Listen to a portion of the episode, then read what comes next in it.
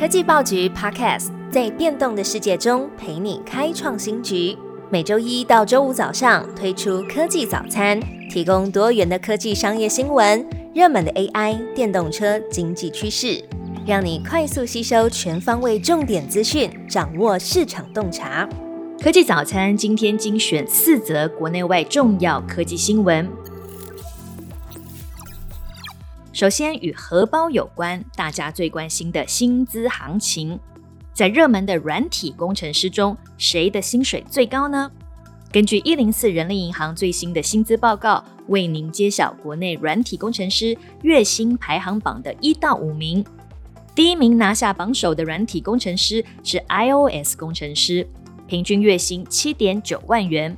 从人力银行上刊登的职缺数量来分析。iOS 工程师的职缺数比 AI 工程师少了一半，但他们的月薪却高达榜首，这反映了 iOS 工程师在就业市场上的稀缺性和价值。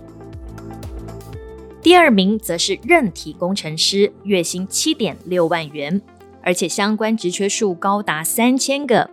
推测原因是台湾有大量的半导体公司对韧体研发和开发有极大的需求。这也意味着需要大量专业人才投入这个领域，因此推高了任体工程师的薪资水平。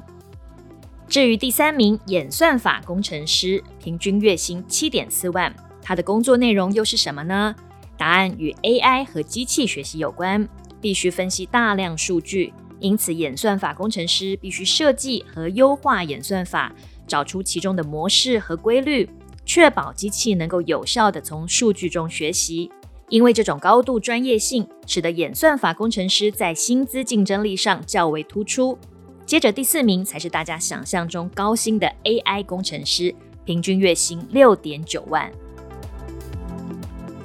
说到 AI，接下来两则新闻都是受惠于 AI 技术而即将发表的最新服务，帮你省下点餐时间和花费。Uber Eats AI 助理即将推出。你也常常烦恼，不知道中餐应该吃什么好吗？AI 浪潮席卷各个产业，外送平台也纷纷结合生成式 AI 优化消费体验。Uber Eats 宣布将推出 AI 助理，让用户透过聊天的方式就能找到优惠，还能找到不同的餐点选项，帮助用户节省时间和金钱。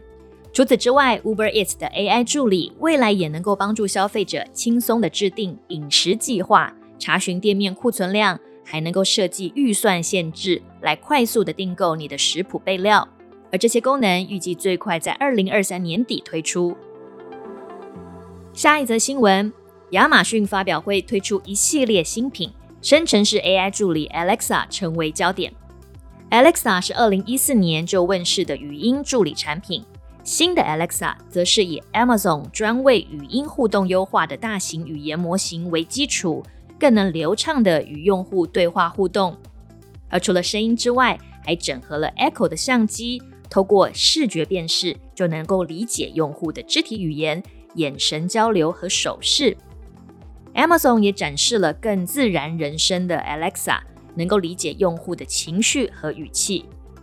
路透社报道，这代表了亚马逊语音助理将近十年以来像是机器人般的语气，终于可以摆脱了。而亚马逊也表示，你现在可以和 Alexa 进行了和人类一样的对话。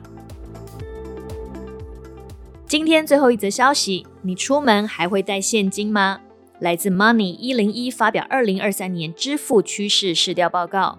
后疫情时代，高达百分之六十的消费者习惯用电子支付来取代现金和刷卡，比起去年成长了三成以上，成为主流的支付方式。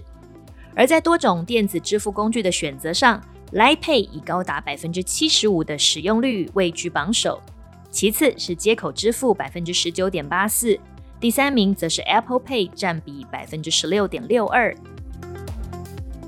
而第四季起将是百货和电商的购物旺季，市调显示有超过五成的消费者计划要参加今年的百货周年庆或是双十一购物。